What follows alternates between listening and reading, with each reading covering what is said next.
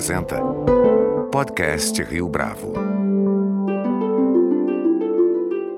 Este é o podcast Rio Bravo, eu sou o Fábio Cardoso. No episódio de hoje do podcast Rio Bravo, nossa convidada é Flávia Mello, que depois de anos trabalhando em gigantes da tecnologia como Facebook e Uber, agora é uma anjo investidora. Na verdade, como ela revela na entrevista que concedeu ao nosso podcast, Flávia tomou essa decisão não apenas pela vontade de impactar empreendedoras no Brasil, mas também porque conseguiu aliar propósito a uma dinâmica de negócios. Nesse sentido, Flávia explica por que o dinheiro para algumas empreendedoras pode ter mais valor. Flávia Mello, é um prazer tê-la aqui conosco no podcast Rio Bravo. Muito obrigado pela sua participação. Obrigada, Fábio, pelo convite. Flávia, eu vou pedir para você contar um pouco da sua história antes de nós começarmos a entrevista propriamente dita. Você tem experiência em grandes companhias que são nativas digitais, como Uber e Facebook. Como alguém do seu perfil passou para o outro lado, de anjo investidora? Bom, eu sou formada em publicidade no Rio, para quem ainda não conseguiu adivinhar pelo meu sotaque. E eu mudei para São Paulo logo depois que, eu me formei na faculdade para trabalhar em agências de publicidade, né? O mercado em São Paulo de publicidade é gigantesco comparado com qualquer outra capital da América Latina. Trabalhei no grupo TV1, na FBIS, atendendo contas de um porte grande. Então, na TV1 eu atendia a Brahma, atendia a Boticário. Depois, na FBIS, eu tive a oportunidade de trabalhar com seis marcas da Unilever como diretora de contas. E aí eu fui para o time de vendas do Facebook, fiquei lá quatro anos e a minha função era basicamente apoiar os anunciantes na construção das suas estratégias de marketing no Facebook e no Instagram. E aí foi uma faculdade, assim, foi um aprendizado muito grande para mim. Foram quatro anos muito enriquecedores que eu vi um crescimento exponencial de uma operação que tinha 30 pessoas quando eu entrei e crescer até 250 pessoas quando eu saí. Foi muito, muito enriquecedor, né? E ter contato na fonte, né? Às vezes que eu tive a oportunidade de ir pro, pro Facebook Facebook lá no Vale do Silício, ver todos os executivos em palestras, em eventos internos. Então, é realmente muda muda a vida de uma pessoa, assim, muda a forma que você vê muitas coisas, a forma como se entende muito do que se constrói nesse nesse mundo digital hoje de redes sociais. E aí depois eu saí do Facebook e fui para Uber, fiquei três anos na Uber trabalhando no time de B2B no Brasil. Quando eu entrei também era só mato, né? Como as pessoas brincam. É, não tinha, não tinha time, não tinha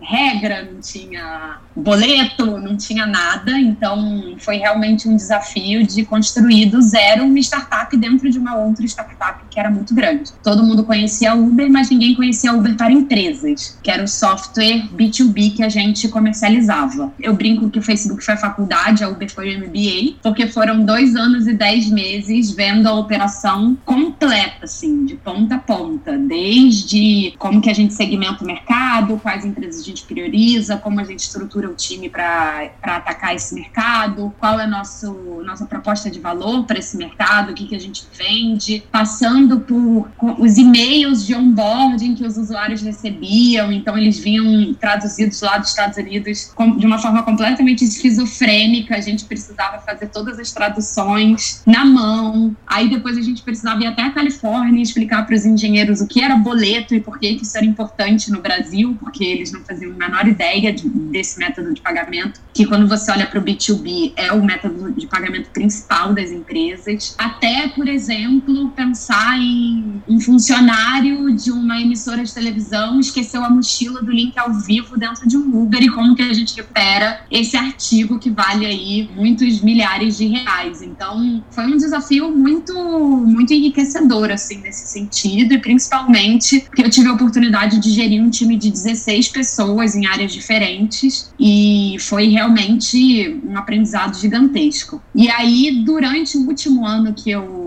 estava na Uber, eu fiquei também fazendo um podcast chamado Família Feminista, que me abriu muitos olhos assim para a necessidade latente que existe hoje na qualidade de ser mulher, né, no, em tudo que envolve ser mulher e como a gente ainda precisa de muito esforço para tornar o mundo um lugar mais inclusivo e promover mais essa equidade entre os gêneros. E aí eu decidi sair da Uber porque meus valores foram mudando, meu propósito foi se transformando para algo que se alinhasse mais com tema do feminismo, com esse tema de falar sobre como que as mulheres vão melhorar as suas condições de vida nesse, nesses próximos anos. E eu resolvi ficar, assim, tive o, imenso privilégio de poder me dar um tempo sem fazer nada, né, é, num sabático aí de poucos meses, quando aconteceu a pandemia e todas as pessoas foram convidadas para esse lugar que eu estava de olhar em volta e se repensar. E foi quando eu comecei a me aproximar do ecossistema de mulheres empreendedoras no Brasil e buscar formas que eu tinha de incentivar esse ecossistema, fomentar mais o empreendedorismo feminino em tecnologia, principalmente, que era onde eu tinha o meu expertise e meu background.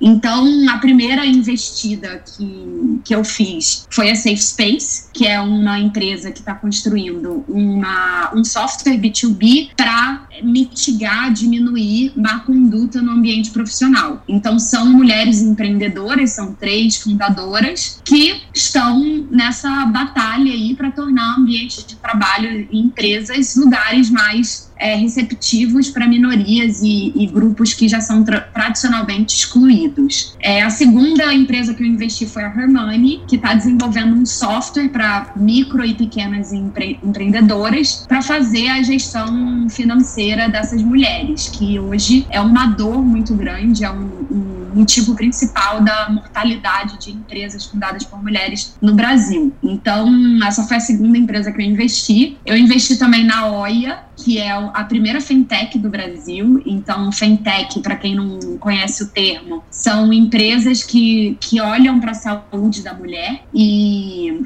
a, a OIA tem o objetivo de democratizar o acesso à informação e ao, ao conhecimento da fertilidade de mulheres de 30 a 40 anos. E aí eu investi também no Todas, que é uma plataforma de educação para mulheres líderes elas estão construindo experiências e conteúdos que têm como objetivo democratizar é, esse acesso à informação e, e, conexões que vão impulsionar a carreira de mulheres. E eu investi também no The Feminist Tea, que é uma marca de chá que retoma, né, ela, ela revisita esse lugar da ancestralidade das bruxas, da cura pelas ervas. Então é, é uma marca que está construindo uma plataforma bacana de produtos e, e experiências voltado para esse lugar que a gente perdeu ao longo do tempo, né? Esse lugar da mulher como uma curandeira e também o lugar do chá de curar, né? A gente vê muito muitas marcas de chá com esse discurso de seca a barriga, que só adoece ainda mais a sociedade. Então é uma marca de chá que ela vem com um propósito diferente, um propósito de resgatar o que as ervas tinham de benefício na ancestralidade delas. Então é um pouco isso, assim, o meu portfólio hoje. E eu tenho me aprofundado cada vez mais na, nessa, nesse mundo de ser investidor anjo, ser anjo investidora e aprendido bastante, porque meu background ele não é financeiro, então dentro do, das rodadas de investimento, né, quando eu estou participando dos pitches das empresas, é, eu sou normalmente a única que não tem esse background em venture capital, em banco, eu sou a única que vem de uma trajetória diferente, então isso, por um lado, é muito bom, por outro lado, me traz uma responsabilidade gigantesca de pesquisar cada vez mais, estudar, conhecer e enriquecer as possibilidades que eu tenho de impactar esse ecossistema de empreendedoras no Brasil. Então é um pouco isso, assim, Fábio, a história. Ok, Flávia. E que lições essa experiência pregressa nessas grandes empresas como Facebook e Uber te proporciona nessa sua posição hoje? E eu me refiro aqui não somente à alocação dos recursos, mas em termos de mentoria, de escolhas. O que, que essa experiência te traz?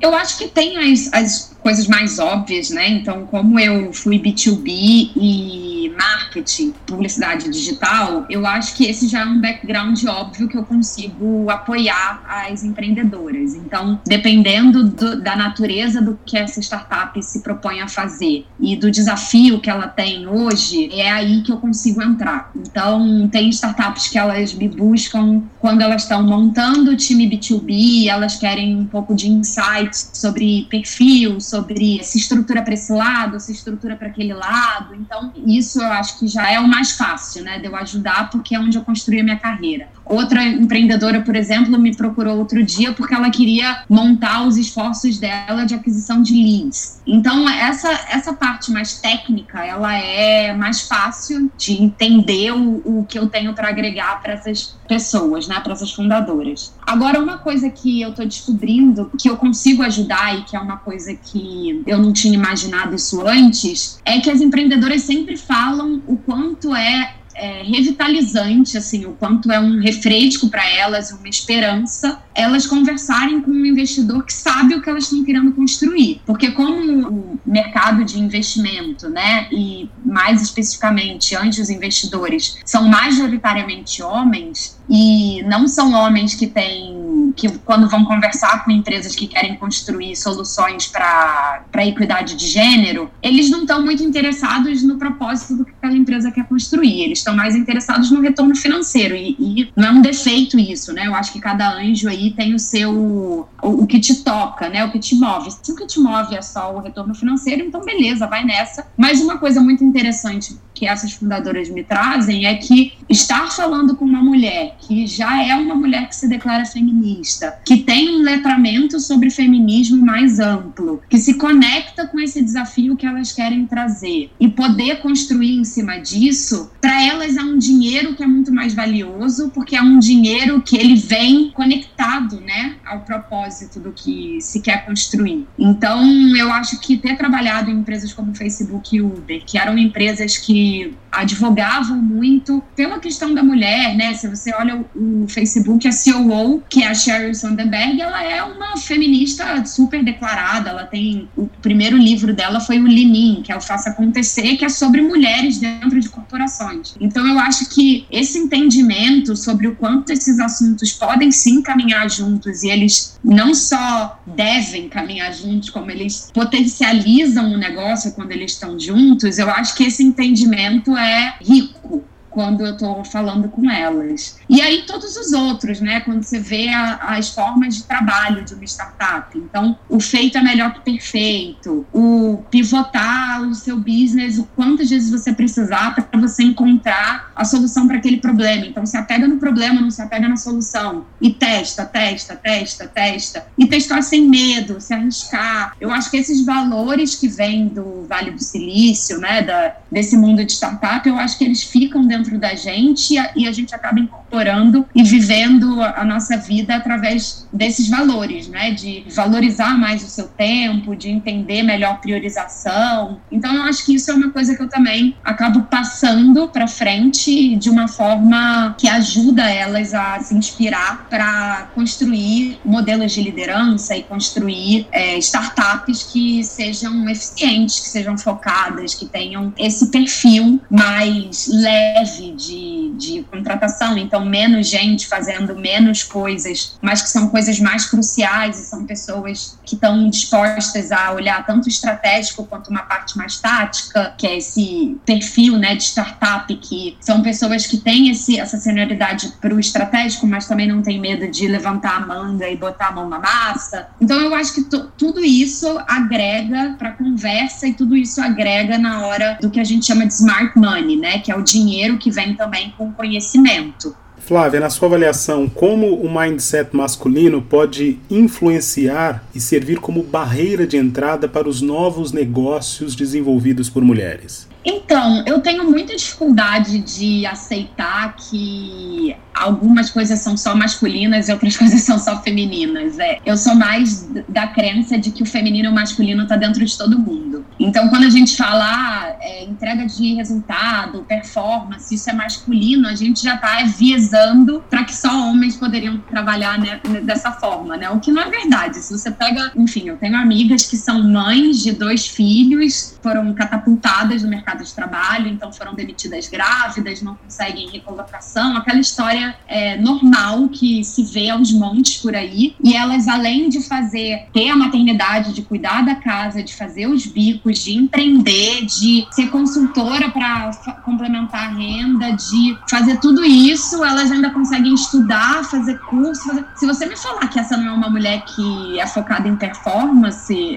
é assim, eu não consigo acreditar que performance é só conectado com homens e com masculino. Então, acho que essa é a primeira provocação, assim, pra gente desconstruir um pouco. Já, eu já cansei de ouvir pessoas falando, ah, porque a gente precisa ter mulheres no time, porque esse lugar de cuidar é, é feminino. E a gente precisa de, de, dessas pessoas, por exemplo, as líderes de RH sempre são mulheres, porque tem esse cuidar associado com o feminino, e aí o líder de finanças e o líder, o COO e o CEO são sempre homens, porque é homem que é associado com performance. Então, a primeira, o primeiro convite que eu faço aqui é para a gente perder um pouco essa binaridade, né? Porque é tão injusto com as mulheres quanto é injusto com os homens. Tanto tira oportunidades de um lado como tira oportunidades do outro. Isso eu acho que já, já precisa ser desconstruído no início da resposta. As fundadoras, quando eu estou entrevistando fundadoras e assistindo pitch para definir em quem eu vou investir, eu invisto, decido investir em pessoas que eu contrataria para o meu time. Pessoas que eu, ao montar um time de performance, eu falaria, tá, essa pessoa, eu tenho certeza que ela tem os skills, ela tem a sede, ela tem a vontade de resolver esse problema que ela está trazendo aqui para mim. Então, eu tenho esse olhar. Será que essa pessoa vai performar na hora de montar uma empresa que se propõe a resolver o que ela está resolvendo? Será que essa pessoa vai entregar os resultados que ela está se comprometendo a entregar? Então eu faço essa avaliação e isso não tem nada a ver com ser feminino ou ser masculino. Eu, por exemplo, fui oito anos de área de vendas, poucos foram os trimestres que eu não bati a minha meta. Eu tenho um, recorde assim,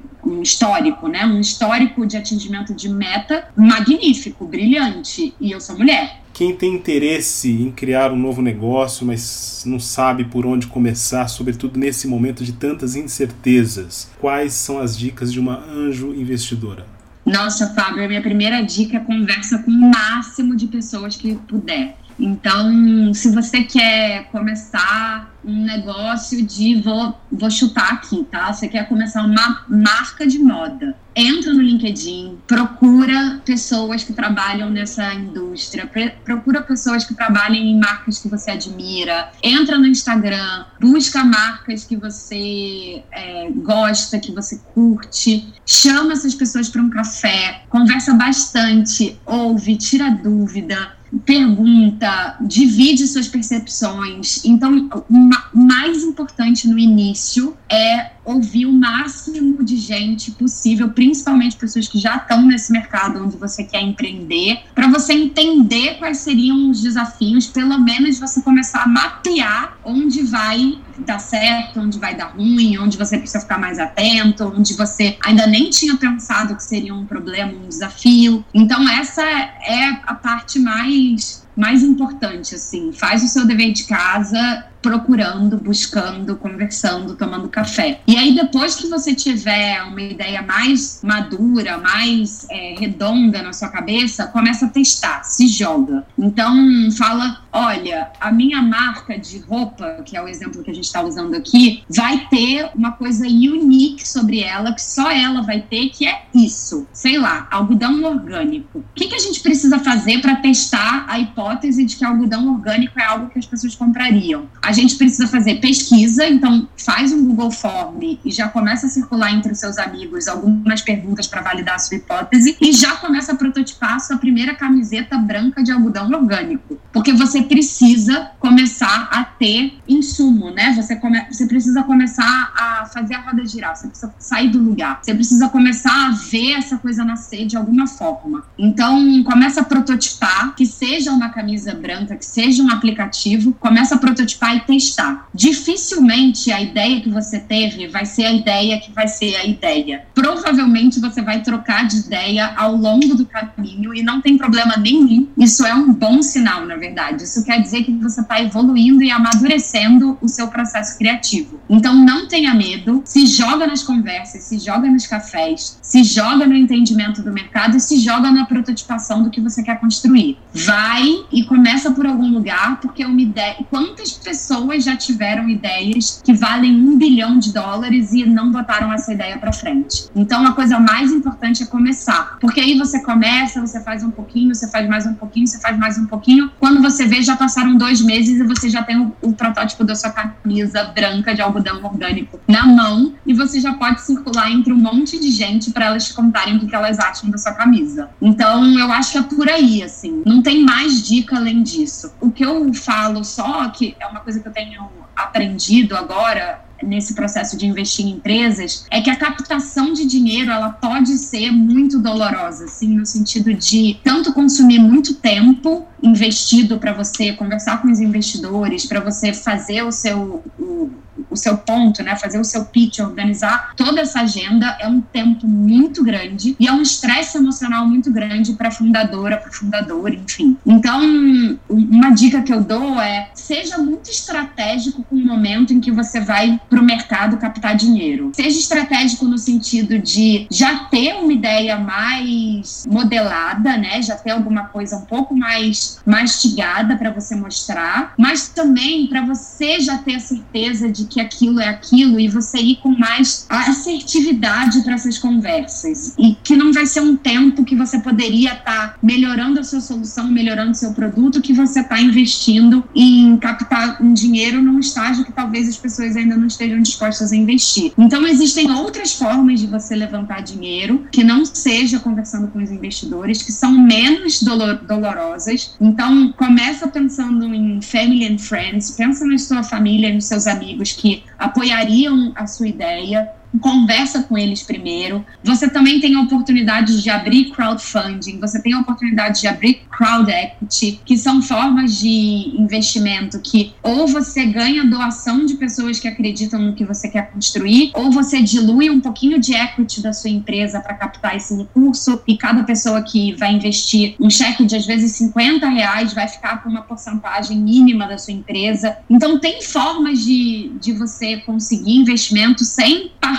para esses cheques maiores de anjos investidores que já são mais estruturados, de fundos, de venture capital, que vão ser menos custosas emocionalmente em tempo para esse empreendedor. Então eu também acho que se fala muito pouco disso, da hora, né, da, desse timing correto de levantar dinheiro, e se fala muito pouco sobre o quão estressante é para o fundador e como pode inclusive ser tão desmotivador a ponto da pessoa desistir daquela ideia porque não está não tá bem sucedido nessas conversas. Talvez essa não seja a hora de ter as conversas. Então, também ter esse, esse pensamento, ter essa coisa na cabeça na hora de avaliar. E a expectativa com é, os retornos, com os resultados, como que deve ser medida? É, essa, isso é um pouco mais é, standard do mercado, né? Então vai muito do quanto você acreditou ou não no valuation que aquela que aquele, aquele empreendedor, aquela empreendedora estão trazendo. Então, normalmente a empreendedora chega e fala: "Olha, eu tenho uma ideia aqui que eu acho que vale 30 milhões de reais". Tá bom, qual que é a sua ideia? Ah, minha ideia é essa, essa, é essa. E por que, que você acha que vale 30 milhões de reais? Ah, por causa disso, disso, disso. E se você tivesse que vender essa empresa, para quem você venderia? Ah, eu venderia pro Itaú, pro Bradesco,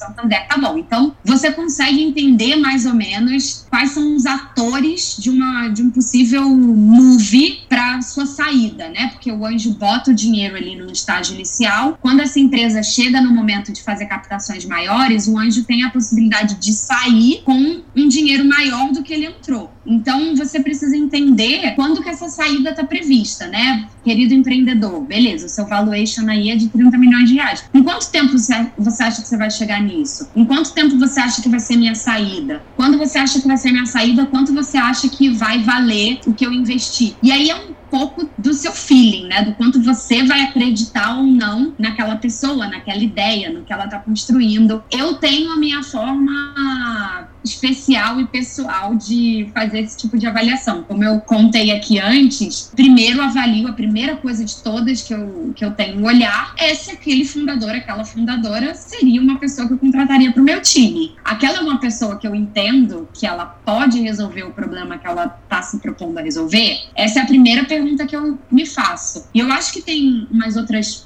outras coisas também que eu fico de olho, que é do tipo, o quanto esse fundador tem um apetite para resolver o problema que ele está me trazendo. Qual é a história dele? O que, que credencia ele para resolver esse problema? E eu, eu procuro me pegar mais no problema que esse fundador está resol querendo resolver e na capacidade que ele tem, nos skills que o fundador tem para resolver aquilo, do que na ideia propriamente dita que aquela pessoa está trazendo. Porque provavelmente aquela ideia não vai ser a ideia no estágio que eu estou avaliando. Eu, eu avalio empresas no estágio muito inicial. Então é um pouco disso, assim, sabe? Você precisa também criar as suas formas de avaliar aquele fundador, aquela ideia, aquela empresa que está sendo construída, a solução. É um momento de você olhar e entender gargalo. Então, ah, é uma solução B2C. Pô, solução B2C normalmente precisa de um caminhão de dinheiro em marketing para acontecer. De onde vem esse dinheiro? Se a pessoa está captando 100 mil reais para fazer tudo, não vai ter um grande cheque em marketing. Vai ser um cheque em marketing mais tímido. Uma empresa B2C dificilmente vira uma empresa de massa se não tiver esse investimento mais massivo. Então, assim, ficar também de olho é, em alguns problemas. Por exemplo,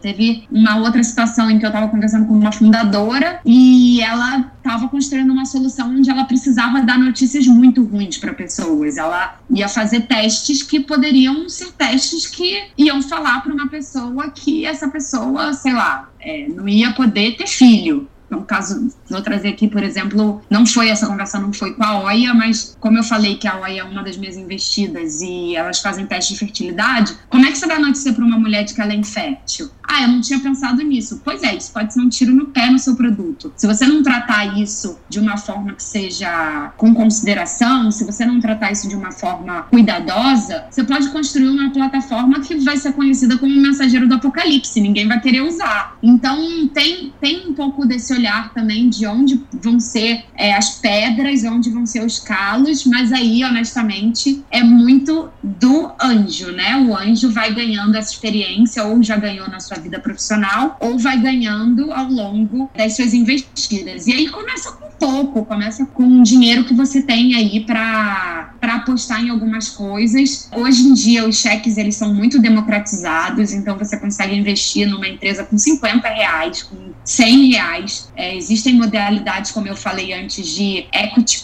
crowdfunding, de crowdfunding no modelo vaquinha, né, que é uma doação. Então começa a brincar um pouco com um pouco é, de dinheiro para ir ganhando confiança e aí vai entendendo, vai aprendendo, vai nessa trajetória ganhando experiência de avaliação. E houve outros anjos, né, na mesma linha de tomar café com outras com empresas, com profissionais que estejam construindo o que esse empreendedor quer construir, também para o anjo, tome cafés, tome tempo, invista tempo buscando, procurando, lendo, ouvindo. Tem um monte de podcast, tem um monte de matéria no, no Google que fala sobre ser investidor anjo. Então, mantenha-se sempre se alimentando de conteúdos que vão te ajudar a fazer isso com mais assertividade e segurança. Agora, Flávia, quem tem interesse em se tornar anjo investidor, como é que faz? Ah, Fábio, eu acho que primeiro você precisa olhar para o seu capital, né, para o que você tem de dinheiro aí que você guardou ao longo da sua vida e entender o quanto você está disposto a colocar para risco. Então, investir em startup é risco, né? E principalmente o anjo investidor que investe em estágios mais é, menos maduros de, de empresas. É legal que isso não extrapole 5, 10% do seu capital total para você não se ver numa situação financeira delicada depois. A primeira coisa seria isso. Pense em quanto do, do seu capital você quer dar para isso, né? Ou se você tem aí dentro das suas finanças um espaço para você trazer um, um pouco mais de aposta de risco dentro da, dos seus investimentos. Essa é a primeira coisa e a mais importante, porque isso determina muito depois a pressão que você vai se colocar em você mesmo e a pressão que você vai colocar nas fundadoras, nos fundadores que você está apoiando. Então, quando você tem ali uma grana que você sabe que você pode dar muito certo, mas também pode, pode perdê-la, quando você sabe que, aquela, que aquele é um dinheiro que você destinou para aquilo intencionalmente, fica mais leve a trajetória. A segunda dica que eu daria é descobrir o que você sente que você pode agregar. Então, pensar um pouco não só na sua experiência profissional clássica, né, mas pensar em extrapolando isso, entender o que não está no LinkedIn que também compõe a pessoa que você é. Não está no LinkedIn que eu sou uma feminista full time, mas empoderar mulheres e mulheres que querem empoderar outras mulheres e esse mundo de feminismo, de empoderamento feminino é uma coisa que me toca muito. Então a minha tese, que é uma tese, tese do anjo investidor, ela é sempre totalmente pessoal. Ela é uma tese que me move porque é um legado que eu quero deixar para o mundo. Então eu acredito que tem uma oportunidade gigantesca quando a gente olha para mulheres fundadoras. Primeiro porque elas são negligenciadas pelo investidor tradicional. Segundo porque elas estão fazendo coisas que eu acredito que são importantes para o mundo e eu não gostaria que a trajetória delas fosse tão difícil como hoje é. Então, se eu posso entrar ali e, com meu dinheiro e o meu conhecimento, tornar essa experiência possível e menos dolorosa, por que não fazê-lo? Então, descubra a causa que te move. E pode ser que não seja uma causa ativista, pode ser que seja uma indústria que você curta, pode ser que seja um hobby que você tem. Então, normalmente eu sempre pergunto para as pessoas: o que, que você faz no seu tempo livre? O que, que você busca no Google que te interessa, né? Quais temas você gosta de pesquisar? O que, que você gosta de fazer quando você está pensando em cursos? Então, esses provavelmente são os temas que você tem tesão em fazer, porque se você não está fazendo porque você vai ser remunerado por isso, você está fazendo porque você gosta. Então, entende startups que estejam fazendo isso também, para você olhar o ecossistema que te move, né? O ecossistema que está construindo soluções e produtos e serviços que estão conectados a temas que você curte. Então, isso deixa muito mais fácil a, a, a, coisa fluir também, né? E eu acho que a terceira coisa que eu daria de dica é faça um pré-alinhamento muito bem feito antes de se comprometer com o investimento. Então, entenda o que esse empreendedor precisa. Qual o desafio que esse empreendedor hoje tem? Que tipo de apoio ele precisa? Quantas vezes ele vai precisar te acionar? Então, às vezes tem empreendedor que ele quer que o anjo faça faça um commit ali, assine um papel e suma. E tem empreendedor que quer o anjo próximo, que quer esse anjo construindo junto, de mão dada. Se você é um empreendedor que quer botar o dinheiro e sumir, que quer que o anjo bote o dinheiro e, e quer que ele suma, e você consegue o commit de um anjo que a expectativa dele é super contribuir, é ter uma reunião mensal com você para ver resultado, provavelmente essa relação não vai dar certo. Então tenha um pré-alinhamento do quanto vocês estão dispostos a construir juntos, né? O quanto a sua presença ali vai ser valo, val, valiosa, vai ser valorada e, e vai ser aproveitada. Flávia, foi um prazer tê-la aqui conosco no podcast Rio Bravo. Obrigado pela sua entrevista.